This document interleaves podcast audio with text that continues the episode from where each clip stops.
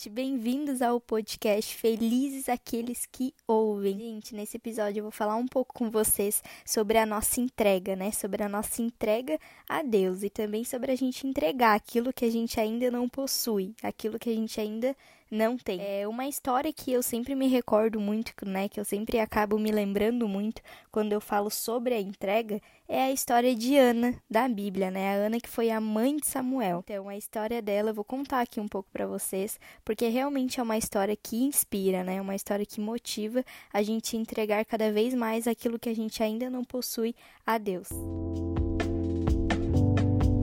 Ana tinha um marido chamado Eucana, né? Que por sinal ela era muito amada por ele. Só que Eucana tinha duas esposas, algo, gente, que era o costume, né, permitido por homens, mas não por Deus, porque Deus idealizou o casamento, né, do homem com uma só mulher. E Ana, gente, era estéril, então por isso é, Penina zombava muito ela, provocava, né, realmente humilhava ela por não conseguir ter filho com Eucana, que era o marido das duas. Ele diz, né, que Ana chorava muito por essa situação, porque realmente era um sonho do coração de Ana, mas ela só conseguiu entender o porquê Deus ainda não tinha enviado o filho para ela, porque ela ainda não havia entregado o filho a Deus. E lembrando de uma história agora, quando eu estava na quinta série, uma professora de inglês, gente, é, estava conversando ali com a gente e ela chegou ao assunto, né, de agradecer pelas coisas que a gente ainda não tem.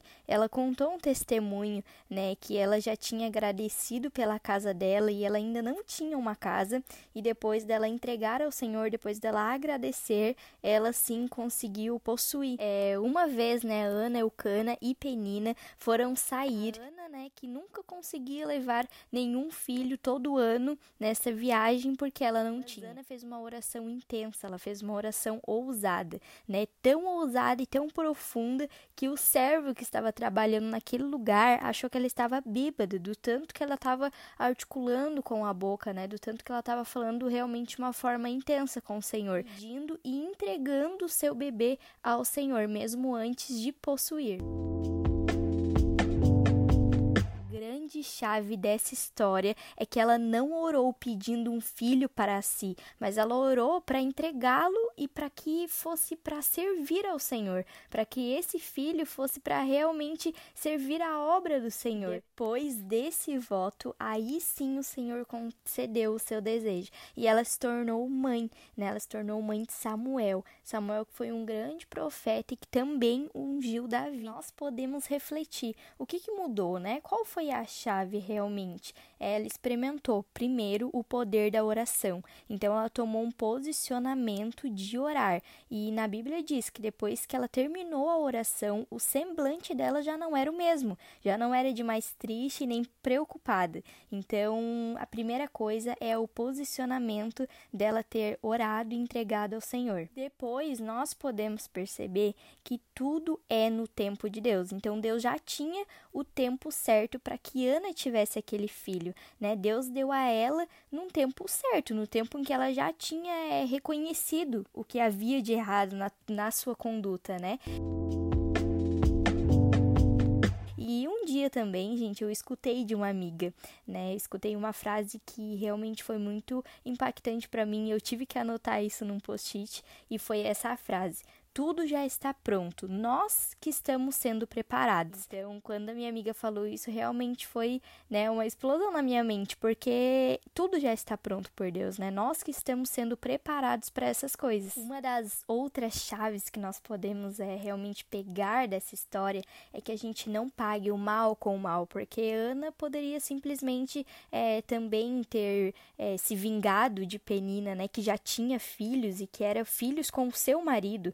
E ela poderia muito bem ter se vingado, mas ela não fez isso. Outra coisa é menos pedidos e mais entrega. Uau, quando eu realmente reconheci isso foi quando tudo andou, sabe? É, menos pedidos, né? Porque o Senhor já prepara tudo, o Senhor já está com tudo pronto, mas nós devemos entregar mais as coisas. Então, por exemplo, né, um sonho meu é ter um estúdio para gravar um podcast, ter um áudios melhores, né, ter realmente um estúdio para convidar convidar pessoas para falar aqui nesse podcast, mas eu já entreguei a Deus isso antes de ficar pedindo, pedindo. Eu já falei que vai ser para servir Ele, vai ser para a obra dele. Realmente é, entreguei isso ao Senhor. Outra coisa, nada é impossível para Deus. Então, Ana, que nem podia procriar, ela teve um filho profeta e um dos mais importantes da Bíblia.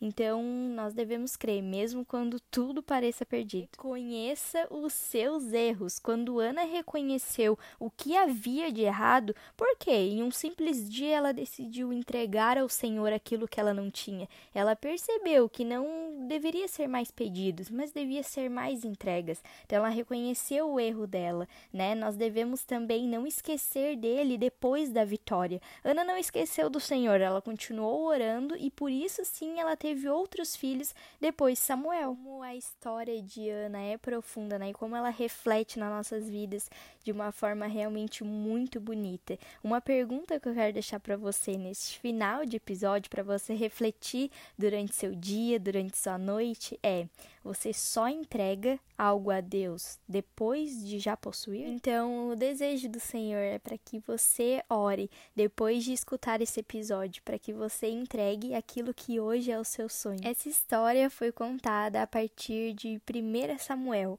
Então, se você quer ler tudo, né, e ainda mais ser inspirado, você abre a sua Bíblia e procure em 1 Samuel. Isso, gente, muito feliz com esse episódio onde eu pude compartilhar com vocês a história de Ana. Até o próximo episódio. Vocês podem me mandar temas também, né, do que eu posso falar aqui no podcast lá no meu Instagram.